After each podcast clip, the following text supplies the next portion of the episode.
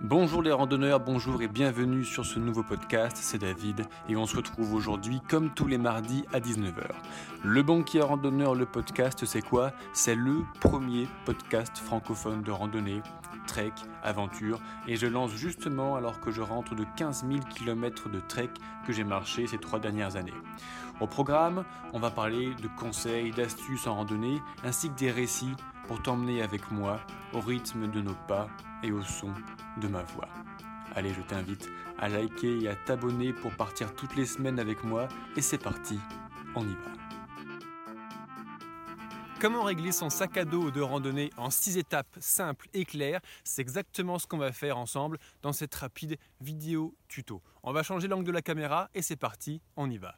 Première étape, on dessert absolument toutes les sangles du sac, c'est-à-dire la sangle ventrale, les bretelles, la sangle pectorale, les sangles de rappel. On dessert absolument tout pour partir à partir d'une page blanche.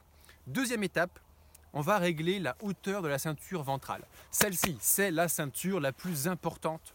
C'est l'endroit le plus important du sac à dos, puisque 70 à 80% du portage du sac, on le fait en réalité sur les abdos grâce à cette ceinture.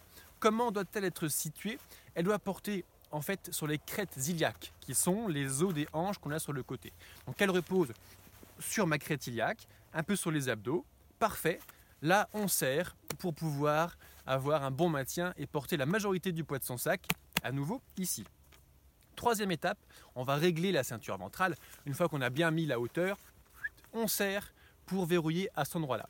Si tu apprécies ce genre de vidéo tuto sur la randonnée d'ailleurs, N'hésite pas à mettre un like, commenter cette vidéo pour me dire ce que tu en penses et t'abonner sur cette chaîne. Quatrième étape, on va s'occuper maintenant des bretelles. Et là, il y a un autre, euh, un autre secret du randonneur, c'est que les bretelles, donc on va les resserrer grâce aux sangles qui se trouvent ici sur les sacs ou ici généralement, qu'importe, ça dépend du modèle. Les bretelles, en fait, elles sont toutes flex. Vu que 80% du portage du sac, on va le faire grâce aux, abdos, eh bien mes épaules, en réalité, elles ne, portent presque rien, elles ne portent que 20% de mon sac. Ce qui fait que, comme tu peux le voir, je peux largement passer un pouce, et même plus que cela, parce que mon sac à dos est porté ici. Là, c'est solide, ça bouge pas. Ici, c'est flex. Cinquième étape, la sangle pectorale. La sangle pectorale, c'est celle qui est ici. Alors, ce n'est pas la sangle la plus importante. La plus importante, à nouveau, c'est la ventrale, mais elle apporte une vraie valeur ajoutée, donc je t'invite quand même à la mettre. Euh, pour les garçons, c'est très facile à la mettre. Pour les filles, il faut choisir en fonction de l'amplitude de réglage de la sangle pectorale, de la mettre au-dessus ou en dessous de la poitrine. Et en général, mesdames, mesdemoiselles, vous le mettez plutôt au-dessus de la poitrine. Sixième et dernière étape, les sangles de rappel. Les sangles de rappel, ce sont les sangles qu'il y a derrière, ici.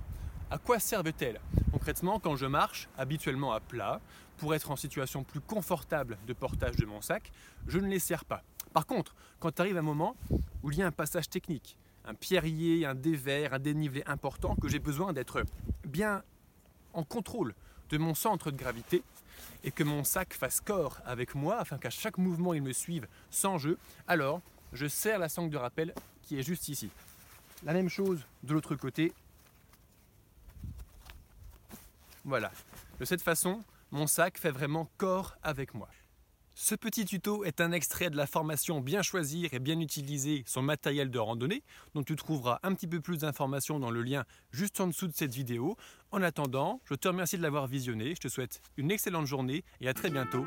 Ciao J'espère que tu as pris autant de plaisir à écouter ce podcast que j'en ai eu à le faire. Maintenant, je t'invite à le liker et à t'abonner pour repartir avec moi mardi prochain à 19h sur Le Banquier Randonneur, le podcast. Pour plus d'infos sur tout ce qu'on a vu aujourd'hui, tu trouveras tout ce qu'il faut dans la description ou sur le site lebanquierrandonneur.fr.